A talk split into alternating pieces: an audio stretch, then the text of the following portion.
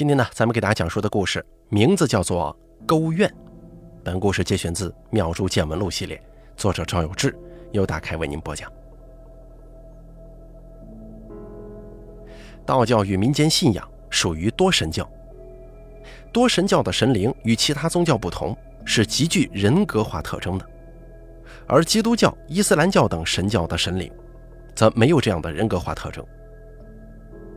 多神教的这些神灵啊，几乎每一个都有历史原型，有喜怒哀乐，有恩怨情仇，有热心帮人渡人的好神灵，也有稍加不如意就会给人带来灾祸的坏神灵。因此呢，也流传出了许多有趣的传说，甚至说是戏曲。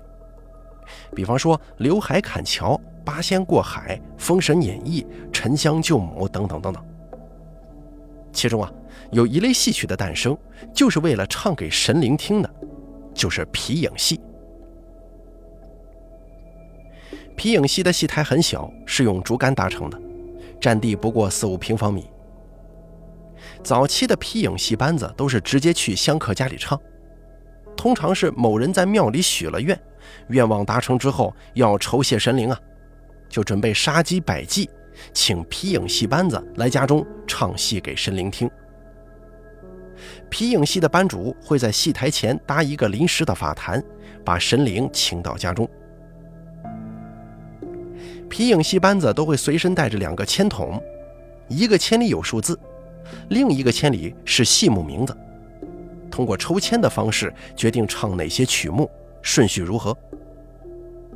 由于神灵呢极具人格特征，皮影戏班子也有了许多禁忌。比方说，山西地区的很多皮影戏班子不许唱《走麦城》，因为兵败麦城的关羽是山西人嘛。湖南地区的皮影戏班子则不唱说岳、挑滑车等题材的戏剧，因为湖南地区普遍供奉杨四将军。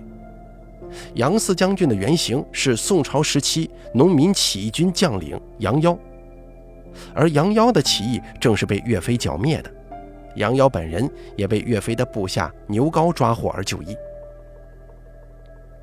随着时代的发展，皮影戏已经不如旧时候红火了，但是它的艺术价值却得到了肯定，在一些戏曲频道也是可以看到的，也不仅仅局限于给神灵还愿的时候才可以唱。郑总是个工程商，潮汕人，大约五十岁上下。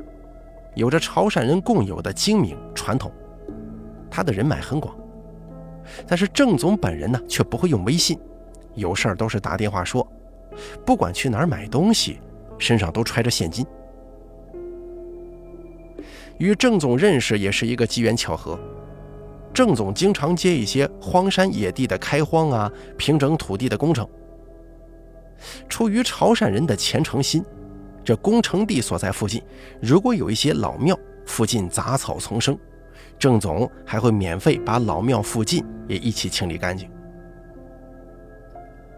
有一次，郑总在平整土地的时候，遇见附近有一个已经破败的社庙，他过去看了看情况，发现庙已经成了废墟，但是地上还散落着一尊木质神像。因为刚好啊，有一角断壁残垣盖住了，雨淋不着，保存的还算完好。只是神像上的油漆已经掉光了。想了想，就打听附近还有没有道观呢？结果打听到我道观里来了，就问我愿不愿意接收这尊神像。我看了半天，愣是认不出这尊神像到底是哪位神灵，但也同意了，就把神像放在神案下面的柜子里。从此，若是郑总偶尔接了道观附近的工程，还会顺路来道观拜上一拜，上上香，一来二去就这么熟悉了。那是三年前，道观门口的地之前都是土地，一下雨就泥泞难走，很多信众来上香的时候都不得不沾得满脚都是泥。我凑了些钱，打算请个工程商来把道观门口平整一下，铺上地砖。再盖上两间凉亭，供香客与过路的人们平时休息用。我自然而然的就想到了郑总。我给郑总打电话问他最近有没有工程啊？如果闲的话，来道观这边帮我把门口这块地平整了。郑总刚好也没活，一口答应下来。我在电话里说：“郑总啊，给道观做工程，你可得给我按便宜点，这是做功德的。”郑总也很高兴，说道：“我知道做功德嘛，一定给你个优惠价。回头啊，我去你那儿量一下，材料什么的都一律按照优惠价格。”谈好以后，隔天一早，郑总喊了几个工人过来测量土地大小，又看土质，忙了一阵就回去了。当天晚上就把报价表打印好了，让他的设计师带来给我。我看了一下，他的报价还算公道，就签了合同，让郑总来搞这个工程。这毕竟是给道观做功德的事儿啊，郑总比较上心。据说他是派了最好的施工队，还亲自前来督工。我给郑总递了一支烟，就说：“郑老板，最近生意怎么样啊？”郑总接过去，点着之后吸了一口，吐出长长的烟雾，说道：“生意还可以啦。”我说道：“我看别的做工程的老总都是开大奔、宝马什么的，你怎么还开个皮卡呀？是生意不好吗？”郑总说：“生意还可以，就是花销太大了。”我说道：“是有人总欠工程款，一直没还吗？”哎呀，这欠账嘛，做工程的都是有的，也没特别多了。那你的花销都在什么地方啊？你开个皮卡车也花不了多少养车钱吧？你这工程队的开销也就是工钱，有工程就养得起吗？郑总骂了一句典型的广东脏话，然后说：“每次接个工程赚点小钱，我就生病，把钱花光了就好了。”要是赚了大钱，就有麻烦了。我一听这个，问道：“你这个有点奇怪啊，你一直都是这样吗？”“哎，七八年前啊，就开始这样了。”“那麻烦都是什么麻烦呢？”郑总想了想说：“哎呀，有一年接了个大工程，修高速公路，那钱呢赚的挺多，结果我儿子开车被人碰瓷了。”坑了我一百多万呢。我说道：“想开了也没事就当是破财免灾了嘛。”郑总叹了口气说：“每次接工程赚点钱，我就生病，身体要垮了呀。”哦，那你把钱花出去，身体就会好吗？没错，我都五十多岁了，快要干不动了，也没存下什么钱来，以后养老可怎么办呢？那你一点也没觉得奇怪吗？我是觉得奇怪啊，可有什么用啊？哎，你帮我改改风水行吗？我说道：“这个事儿要是说你赚不到钱，亏得死去活来的，那改改风水是有用的。你一赚钱就生病，就会有麻烦，把钱赔光了才好，这应该不是风水能改的，更像是你得罪了什么山神土地呀？哎呀，那那不可能的。”我们潮汕人最讲究这个了，每次做工程我都很小心，在接工程之前，我都会去附近找找有没有山神土地庙，有的话就去拜一拜，禀告一声，我要在这里动工了，希望山神土地不要怪罪于我。有时候老庙的路不通，我都是自掏腰包把路修平整的。有一些老庙香炉坏了，我还会专门做一个新的放在里头呢。我思索了一会儿，说：“郑总啊，照你这么说不应该呀。我也觉得你是个潮汕人，不至于做出什么得罪山神土地的事儿。但也有可能是这种情况，比方说有人接了工程去拆庙，拆完了让你在上头盖什么东西或者什么别的工程，有没有这个可能啊？”郑总说：“我都会打听的。”我会打听这片土地之前是什么情况，现在要做什么。如果拆庙，我肯定不干呢。有些工程商在荒郊野岭做工程，经常有可能得罪山神土地，我都会加倍小心，绝对不会是因为这个。我说道：“那你平时都拜些什么庙啊？”我什么庙都拜的，只要看见了就拜，现在和尚寺很少有被拆掉的，都是越修越大。而道观社庙被拆或者废弃的多一些。我要是看见了，就会简单的修整一下，拜一拜。要是工程在市区做，有基督教堂，我也进去拜。我说道：“哟，您这个信仰有点杂乱呢。”郑总说：“哎呀，好多人都这样了，我们是什么神都拜的。”我说道：“有没有可能是拜的神太多，互相有冲突啊？比方说，你在某地拜过杨四将军，结果没过多长时间，又去拜了岳王爷的庙。呃，这个嘛，也有可能吧，我记不清了。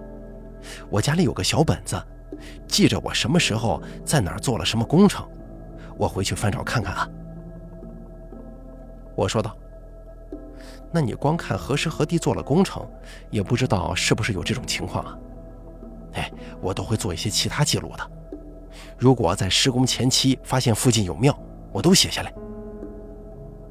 郑总，时代都进步了，现在人们记事儿都写在电脑上或者手机里面，你怎么还用小本子呀？是不是上头还记着得罪过你的人呢？郑总如同鲁迅先生笔下的孔乙己一般说。你怎么这样凭空污人清白呢？我笑了笑说：“什么清白呀？做工程的事儿你都拿小本子记着，恩恩怨怨什么的少不了吧？不，我们潮汕人不那么记仇的。”就这么说说笑笑，我忙自己的事情去了。郑总也扭头去指挥工人们施工。隔天早上施工的时候，郑总开着皮卡，拉着几个工人一起过来。安置好工人们，我上前去问了一句：“郑总啊，小本子上查到什么没有？”郑总说着说着，又讲了一句粤语的脏话，然后说：“我昨天晚上翻了一夜的本子，除了有一些我实在不知道名字的废弃的庙，我仔细看过了，没你说的那种情况。”郑总停了一会儿，说道：“我又想了一下，觉得你说的这个情况，也不一定会让我这样。我平常是见庙就烧香，可是潮汕人这样做的多了，为什么就我一个人这样呢？”我想了想，说：“嗯，你说的也有道理。如果因为你拜了太多神灵，所以怪罪你，也没那个必要。我暂时想不出有什么其他原因了。”郑总皱了眉头，说道。看来我得操劳一辈子，不得清闲呐。我说道：“你给庙里做这么大功德，那我看在这个份上，也得让你晚年休息休息，能养养老啊。”郑总坐在椅子上，往椅背上一靠，说道：“这可能就是我的命了。要是命的话，我也认，就这么继续下去吧。要是你能帮我解决，当然最好了；要是解决不了，就干到我干不动了。”我也没别的办法，我说道：“七分修行，三分供养。你努力到了七分，烧烧香、做做法事什么的，神明也愿意在背后帮你一把。有些人混吃等死，坐在家中等着天上掉馅饼，这种事儿，神也是没法帮忙的。我也努力了呀，我累死累活这么多年，什么钱都没存下来，我就是想着能存点钱下来。”以后干不动了，能用这钱养老啊。郑总啊，你容我想两天吧，我看看有没有什么别的办法。反正你这工程两三天也干不完，最近都要在我这儿忙活。我找到方法了就告诉你。哎，好，那我先去忙了。那天晚上，我梦见郑总在一个小庙里拜了拜，转身要走。可是庙里的神像突然活动起来了，拉着郑总的衣服不让他走。隔天早上一醒，我还没等郑总的施工队来，就赶紧给郑总打了个电话，说：“喂，郑总吗？我昨天晚上做了个梦。”郑总说：“我昨天晚上也做了个梦，梦见我在一个庙里拜完了，庙里的菩萨不让我走，还扯我衣服呢。对，我做的也是这个梦。”你也梦见你在庙里拜了，菩萨扯着你的衣服不让你走吗？不不不，不是我，我梦见的是你。你在一个庙里拜了拜，转身要走，神像突然像是活了一样，伸手去抓你的衣服呢。哎呀，这神奇了，什么意思呀？咱们不说了，电话里说不清楚，你到庙里来吧，来了详细说。郑总答应了。没过多长时间，郑总的小皮卡就停到了道馆门前。郑总说：“这真是奇了怪了，怎么咱俩做同一个梦呢？”我说道：“这是你帮庙里做工程，菩萨保佑你啊。那梦里是什么意思呀？”郑总，根据我的感觉来看，应该是你曾经许过愿，但是没还。我一开始忽略了这个念头。因为我想你挺信这个的，又经常去拜，应该不太会做这种事情，所以就没问你。咱们俩做了同一个梦，应该讲的就是这个事儿。你是不是以前在哪里许了什么愿，愿望达成了，没去还愿呢？郑总一摊手，苦笑着说：“哎呀，那那可就多了。什么？你你四处许愿吗？我我看见庙就去拜。”拜了烧香就许愿，哪些实现了，哪些没实现，我自己都记不得了。我说道：“那你的小本子上也没记下这个吗？”我没记过，谁记这个呀？许个愿回头，我也不记得许的什么愿呢。我说道：“我现在琢磨，这个可能性最大。你估计是许了那些跟生意有关的愿望，达成之后又不去还愿。”然后神明就生气了，让你把赚来的钱都花干净才行。哟，那那有办法解决吗？这个事儿就难办了。哎，怎么你们平常不帮人还愿的吗？还愿啊，但是来请做还愿法事的人肯定记得在哪里向哪位神灵许了愿，愿望是什么，实现了以后才来请还愿呢。你这一问三不知的，我跟谁去还愿呢？张三帮了你的忙，你能去感谢李四吗？郑总苦着脸说：“看来我真的要操劳一辈子了，命苦啊！”正说着呢，村里的黄满嗲来了。湖南方言当中，“满”是小的意思，“嗲”是对老人的尊称。黄满嗲是村里老一辈的老人，黄满嗲的意思是指姓黄的小爷爷。黄满嗲打量了一下工地，对我说：“哟，小赵啊，你这搞装修呢？啊，是啊，黄满嗲，这会儿正施工呢，容易发生危险。等全部装好了以后，您再过来吧。”黄满嗲眼睛一瞪，说道：“怎么，施工就不让我来了？你们两个偷偷商量什么呢？”我就把郑总的情况大致的跟黄满嗲说了一下。黄满嗲一脸不在乎的样子，说道：“嗨，这点小事情，看把你为难的。”我说道：“什么小事情？您老人家有什么办法没有啊？”黄满点说：“皮影戏班子的班主都会勾院的啦。”勾院？对，不会勾院，你唱什么皮影啊？回家种红薯吧。我说道。这勾愿的意思是把以前许过的愿一笔勾销吗？对呀，以前有人许了愿成了事儿，后来不记得在哪儿许的，那么就直接让皮影戏班子到家里去唱戏酬神勾怨的吗？你们这些年轻人没怎么听过戏，当然不懂的事儿了。我说道：“照您这么说，郑总这事儿还有的救喽。”黄满嗲突然两眼放光。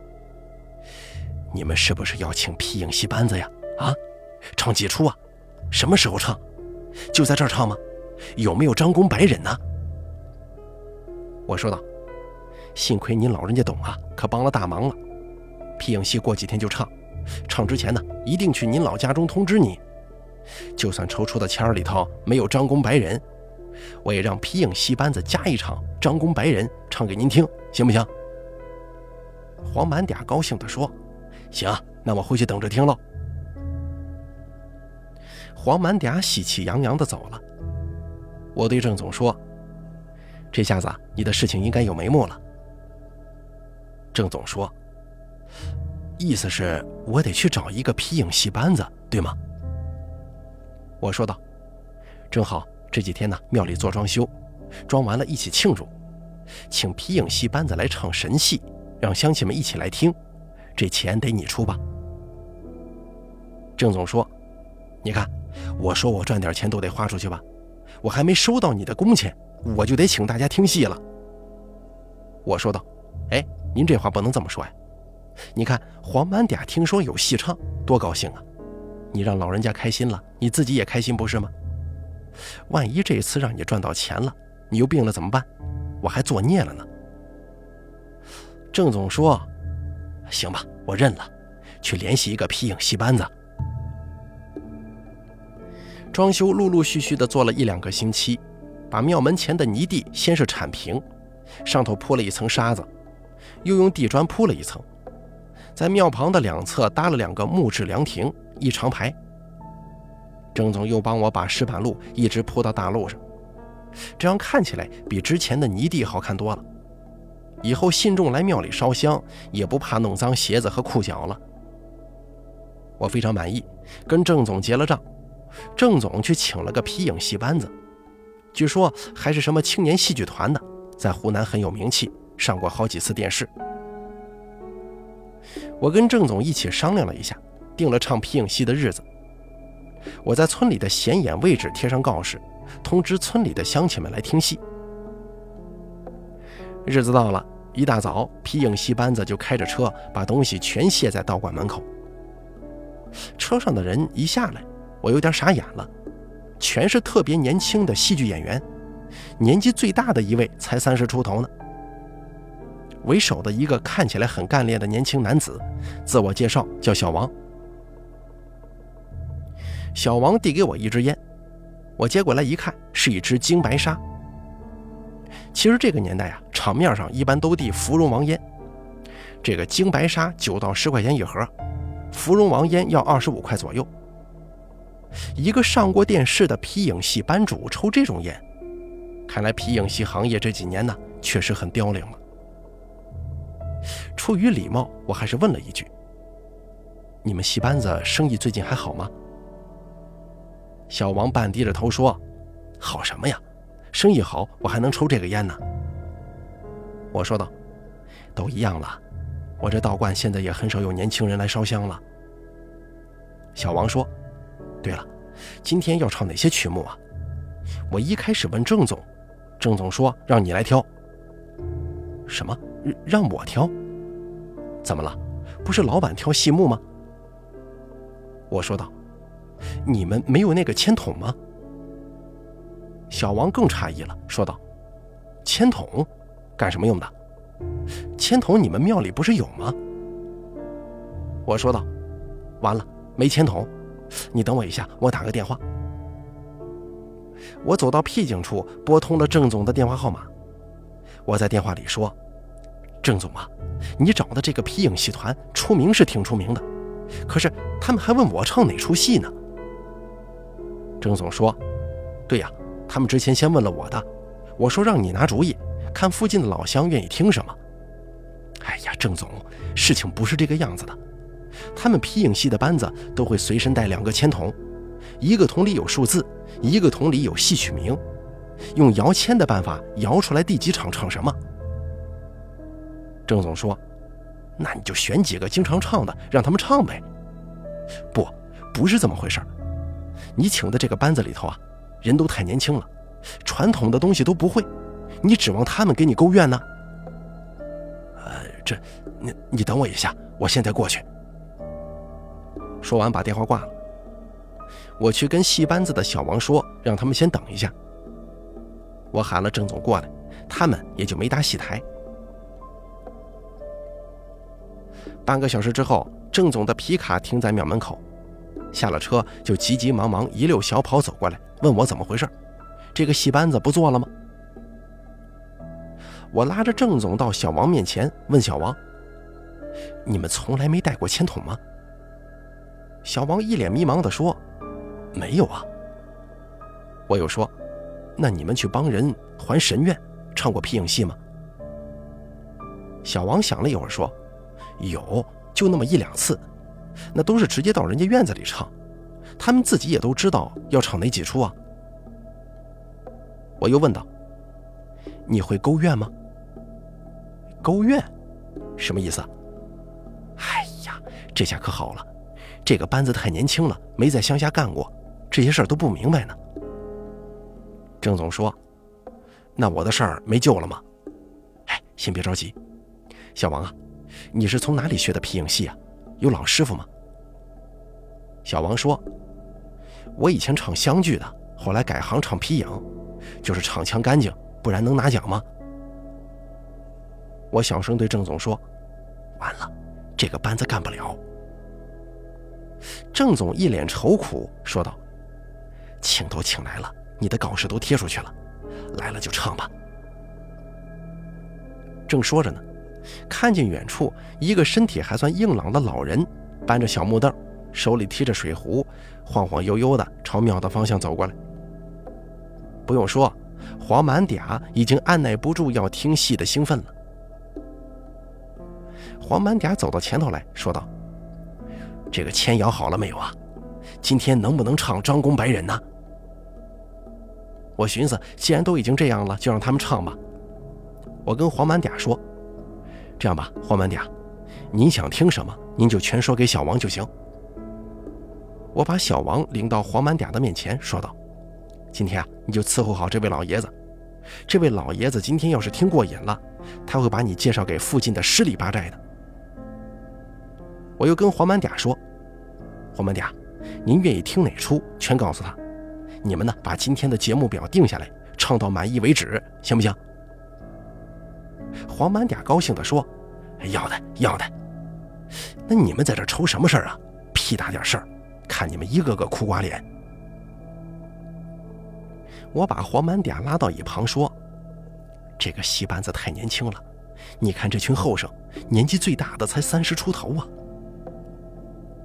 黄满嗲打断了我的话，说：“哟，这么年轻啊，那能不能唱得好啊？”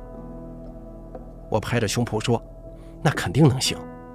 这几个小伙子以前是唱湘剧的，唱腔比一般师傅要干净很多，拿过奖，经常上电视的。啊，那还可以。可是他们从来没带过铅筒，肯定也不会勾院呢。那郑总不正在发愁吗？”黄满嗲不以为然地说。那我再喊个老的班子，再来唱一唱就行了。我说道：“那行，回头啊，你给郑总介绍一个会勾院的班子，行吗？”黄满嗲一拍胸脯说：“包在我身上。”说完之后，黄满嗲就乐乐呵呵的找小王定节目表去了。当天的皮影戏让乡亲们听了个过瘾，只是郑总愁眉苦脸的结了账。我说道：“郑总啊，别发愁，黄满嗲说了，包在他身上，他肯定给你找一个会勾院的班子。”隔天不多久，黄满嗲上午到庙里来了，还带了一个满脸皱纹的中年男子，有点驼背。给我递烟的时候，我看到他右手食指、中指满是老茧，想来啊，这就是皮影戏的老班主了。右手的茧子估计是拉胡琴拉出来的。黄满嗲向我介绍，这位啊是附近唱皮影戏有名的龙班主。我让黄满嗲等一会儿，又打电话喊了郑总到庙里来。我对龙班主说：“这位朋友，以前看见庙就烧香许愿，许下太多愿又没还，自己也不记得了。您能不能帮忙勾个愿呢？”龙班主沙哑的嗓门说：“勾愿呢，这个可以，但还得唱戏还愿的。啊，这个肯定，请皮影戏还要什么呢？”龙班主说：“三生九里备一些，你欠了多少愿没还呢？你等等我看一下。”说着，龙班主自己到庙的神像前上香，默默念叨了一阵，然后拿出教杯来抛。抛了一会儿，又到庙外面，从怀中掏出铅筒，按着一个奇怪的路径踱步，一边踱步一边摇铅筒。走了差不多七八十步的时候，一支铅落了地，龙班主拿起签来，自言自语地说了一句：“三个愿望，不多吗？”正说着，签筒里又掉出一支签来。龙班主说：“奇怪了，我问这个，还从来没掉出过两支签来。”我说道：“您给看看，是不是这个数字是两位数的？估计你那签筒里都是个位数的签吧。”龙班主拾起另一支签，看了一眼，惊讶地说：“哎呀，三十八个月没还呢。”郑总说：“可能得有这么多吧。”龙班主说：“那好吧，你们准备三生九礼，我一个个请过来还。这纸钱香烛多准备一些，你们呀，再给我准备三十八张红纸，我要写表文勾愿的。”我答应了龙班主。然后让郑总去准备材料。估算了一下时间，两天后可以准备好，就定在两天后唱戏、摆祭、酬神、勾愿。黄满嗲很高兴地说：“哎呀，又有戏可以听了。”我说道：“那这次啊，就定在两天之后吧，我去印一些告示贴。”黄满点说：“不用了，我去说一声，他们就互相通知了。”好，那就后天办吧。我们分头去准备了龙班主所需要的材料。两天后，租来的十几张桌子到了。龙班主在庙门口搭了一个长长的神坛，请了许多神灵的牌位，摆上贡品。乡亲们早已在庙门口的凉亭做成四排，等着听戏了。龙班主带着班子唱了起来。唱完皮影戏，乡亲们渐渐散去。我们把之前准备好的五百斤纸钱堆起来烧了，龙班主准备好的三十八张表文也在一起烧了。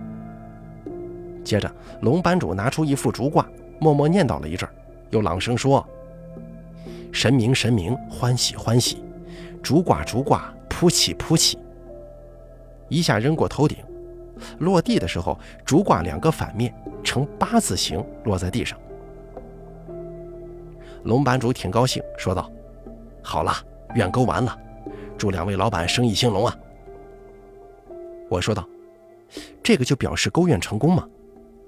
龙班主说：“对呀，这叫八字双阴，领升降级，代表神明啊接受生计，勾销良愿了。”我说道：“那行，有劳龙班主了。”龙班主说了一些客套话，也收拾收拾东西离开了。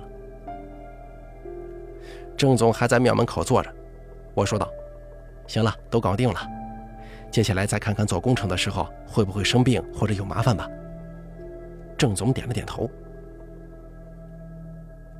回去之后，郑总偶尔还会到道观来。据他说，现在做工程赚到钱也不会生病了，也没有那些需要花钱的意外麻烦了，只是生意相对来说少了一些。我说道。可能你曾经的很多生意都是为了警示你没还愿才接到的，现在恢复正常了就好。哎，你能存下钱了吗？郑总说：“有喜有忧啊，钱存下来一些，但是这样我很知足了，知足常乐嘛。”这个故事啊，咱们就说完了。咱们平常在庙里许愿，如果愿望得到了实现，哪怕认为完全是自己辛苦得来的。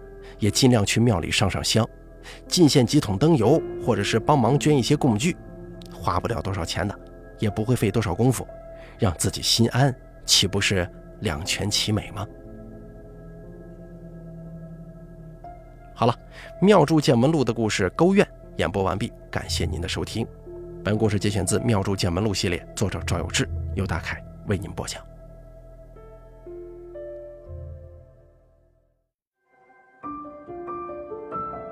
本期故事演播完毕。想要了解大凯更多的精彩内容，敬请关注微信公众账号“大凯说”。感谢您的收听。